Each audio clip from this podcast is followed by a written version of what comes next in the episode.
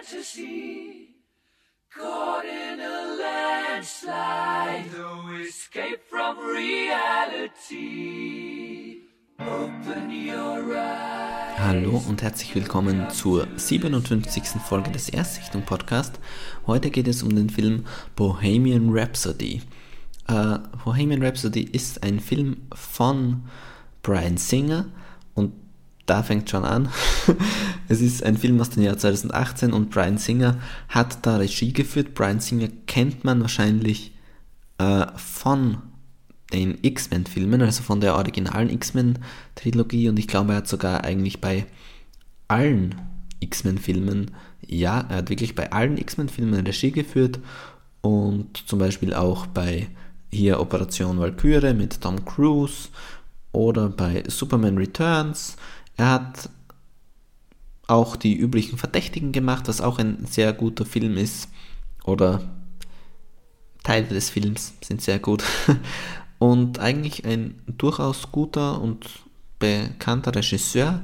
Allerdings muss ich sagen, wenn man die ganze Entstehungsgeschichte um Bohemian Rhapsody ein bisschen verfolgt hat, dann weiß man irgendwo, das stimmt nicht ganz so. Also gerade am Ende und man weiß nicht, wie viel Prozent er schon abgedreht hat, aber hat ein anderer das Ganze dann fertig gemacht. Ich habe jetzt leider den Namen nicht, aber jedenfalls wurde der Film gerade am Ende von jemand anderen eigentlich finalisiert, was ich dann schon sehr fragwürdig finde, dass man dann Brian Singer trotzdem als alleinigen Regisseur da aufs Cover packt, finde ich wirklich fragwürdig, finde ich nicht okay eigentlich. Ja, worum geht's? Wie der Name schon vermuten lässt, Bohemian Rhapsody ist ein Film über Queen. Äh, Queen, die allseits bekannte Band aus Großbritannien. Rami Malek, bekannt aus Mr. Robot, spielt Freddie Mercury und Aiden Gillen kennt man sonst auch noch, der spielt einen Manager oder ja, Manager würde ich mal sagen. Und die anderen Schauspieler kennt man jetzt nicht so unbedingt, aber die machen das auch ganz gut. Worum geht's? Es geht um die Bandgeschichte von Queen. Es ist allerdings schon sehr auf Freddie Mercury fixiert, ja. Das Ganze beginnt damit, dass Freddie Mercury eigentlich noch nicht Teil der Band Queen ist und er sieht einen Auftritt der Vorband quasi, also die Band, die Queen war, bevor Freddie Mercury dabei war. Also er sieht den Auftritt einer Band und geht dann nach deren Auftritt zu denen hin, zu den Musikern und sagt, hey, ich schreibe auch selbst Songs und das sind Songs, äh, vielleicht wäre das was für euch und die sagen dann ja, danke, aber wir sind keine Band mehr, denn unser Leadsänger, der hat gerade gekündigt. Mehr oder weniger ist es das, wie der Film startet und äh, Freddie Mercury sagt dann, ja, perfekt, dann nehmt mich doch als Frontmann. Und zuerst sind die ein bisschen skeptisch und sagen, ja, hey, du bist dahergelaufener Typ und schau mal deine Zähne an, warum solltest gerade du unser Frontman werden? Äh, allerdings, nachdem er dann einen Song der Band singt und wirklich komplett unverstärkt am Hinterhof, sagen die anderen, okay, sorry, wir könnten es doch mal probieren, du bist ja anscheinend ganz gut. Und da fängt dann schon ein kleines Problem des Films an, nämlich die Entstehung. Wie Queen groß wurde, da wird sehr, sehr viel ausgelassen. Also im Endeffekt ist es wirklich äh, vielleicht ein bisschen übertrieben, aber fast so, dass man sagt, ja, die haben den ersten Auftritt mit Freddie Mercury und dann werden ein paar Jahre übersprungen und sie sind Weltstars. Also wirklich, die sind dann schon bei MTV. Also quasi der nächste Schritt von erster Auftritt mit Freddie Mercury ist MTV. Oder hier Top of the Pops ist das MTV, jedenfalls diese äh, TV-Sendung. Na, ich glaube von BBC ist das Top of the Pops.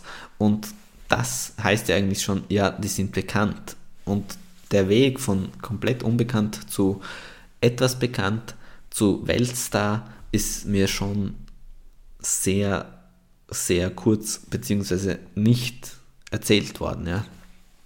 Und ja, worum geht es dann? Es geht dann um die Entstehung von einzelnen Songs, von zum Beispiel Bohemian Rhapsody, von Another One Bites the Dust, von We Will Rock You und um das Leben von Freddie Mercury hauptsächlich, um seine Sexualität, um die Art, wie er mit Kollegen umgeht, beziehungsweise wie viel Freiheiten hat so ein Denker oder so eine Galionsfigur von dieser Band, ja, also wenn man an Queen denkt, denkt man automatisch an Freddie Mercury, ja. Man denkt sich nicht, ja, Queen tut ja immer noch, weil Queen tourt immer noch, allerdings mit Adam Lambert als Sänger und das ist einfach ganz was anderes. Man verbindet Queen schon hauptsächlich mit dem Frontmann, mit Freddie Mercury und deshalb geht es auch hauptsächlich um ihn.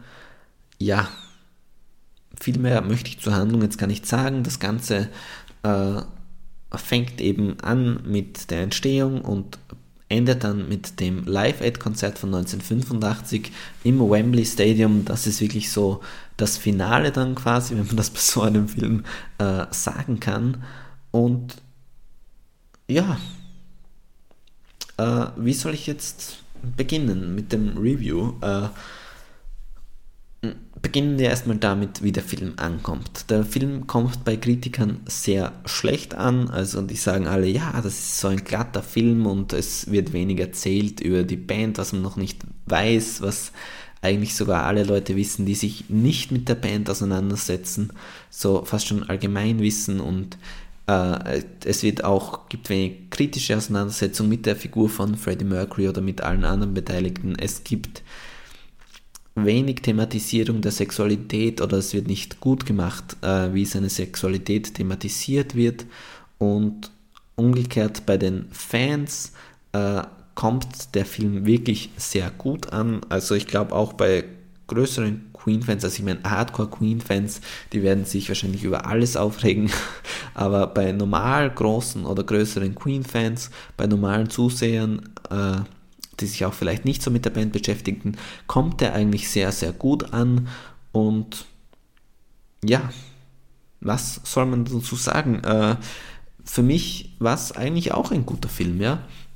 Also ich kann alle Kritiker und alle äh, Negativstimmen schon verstehen, die sagen, ja, der Film ist sehr oberflächlich, weil ganz ehrlich, das ist er er ist ein oberflächlicher Film. Er ist sehr glatt. Also ich werde in ein paar Folgen über A Star is Born reden und bei A Star is Born äh, von der Erzählung her, wie sich die Figuren anfühlen und äh, wie echt das Ganze wirkt, ist das schon mal ganz was anderes, weil hier bei Bohemian Rhapsody, das ist einfach ein Blockbuster und so fühlt sich's auch an, ja. Also das kann man nicht äh, irgendwie verheimlichen. Der Film eckt nirgends an, ja. Also auch wenn er Freddie Mercury natürlich nicht nur positiv zeigt und nicht sagt, äh, das ist der Erlöser, das ist der beste Musiker aller Zeiten und er ist unverfehlbar und er hat alles richtig gemacht in seinem Leben. Klar, so wird es nicht dargestellt, ja. Also man zeigt schon, dass der auch seine Ecken und Kanten hat.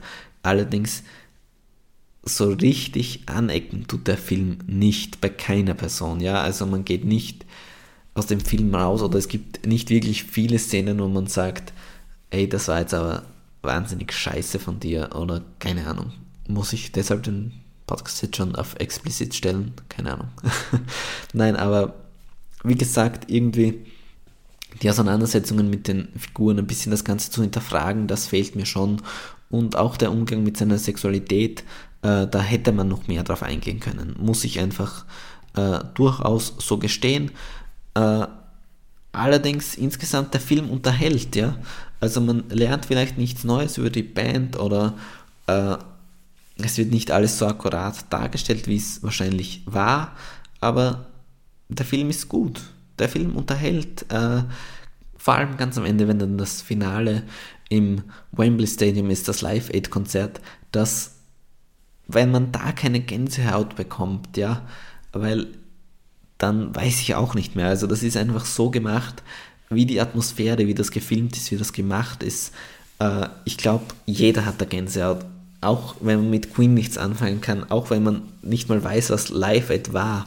Äh, ich glaube, das ist was, wo man sehr viel damit anfangen kann und wirklich ein guter und schöner Film. Also ich habe wenig auszusetzen. Also beziehungsweise, wie soll ich sagen, ich habe viel auszusetzen eigentlich, weil auch zum Beispiel am Ende beim Live-Aid eben wird so getan, als ob Queen das alles gerettet hätte, als ob bevor Queen aufgetreten ist, noch niemand gespendet hat und nachdem Queen aufgetreten ist, haben sie dann die Million geknackt, ja. Und all das ist natürlich Blödsinn. Also Live Aid wäre auch ein wahnsinniger Erfolg gewesen ohne Queen, seien wir uns mal ehrlich. Aber äh, so wird es hier dargestellt und deshalb, ich habe schon viele äh, kleinere und manche größere Probleme mit dem Film. Allerdings, er schafft es eben, diese Gänsehautmomente zu erzeugen. Und deshalb muss ich sagen, insgesamt, hey, es ist ein guter Film, ja. Ähm, viel mehr habe ich mir von dem Film nicht erwartet und er hat eigentlich all, alles abgeliefert und war schon cool. Also wenn man mit Queen nur ansatzweise was anfangen kann oder mit eben so Biopics, dann sollte man sich den schon auf jeden Fall ansehen. Wenn man jetzt eine kritische Auseinandersetzung mit der Figur des Freddie Mercury oder mit einer Auseinandersetzung mit seiner Sexualität, mit einer sehr ernsthaften, wenn man das erwartet, wenn man mit dieser Erwartungshaltung in den Film geht, dann wird man bestimmt enttäuscht und äh, das ist auch nicht das, was der Film machen will. Äh, ja, Rami Malek spielt das Ganze ganz gut. Äh, zu dem Zeitpunkt der Aufnahme und wahrscheinlich auch zum Zeitpunkt der Veröffentlichung sind noch keine Oscar-Nominierungen bekannt.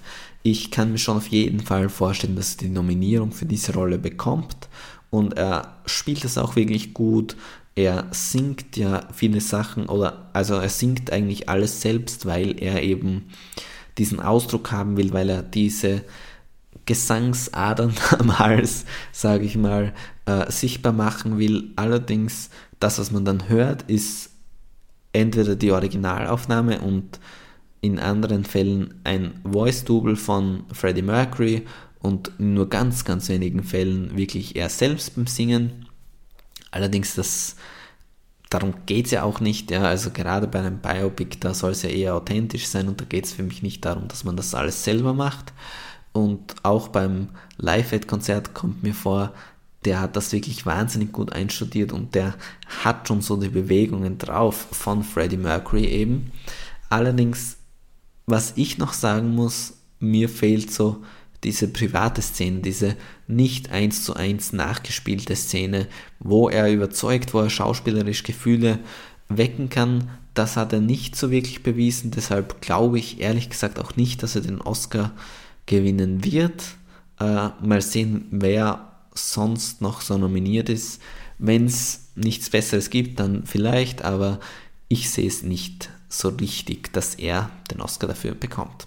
Ja, okay, das war's. Ich hoffe, man kann sich ungefähr was vorstellen und man weiß jetzt, ob man in den Film gehen soll oder nicht, ob man sich den besorgen soll oder nicht. Und ja, viel Spaß, geht ins Kino. Äh, schaut Netflix, schaut Serien und hört diesen Podcast. Bis zum nächsten Mal. Tschüss. just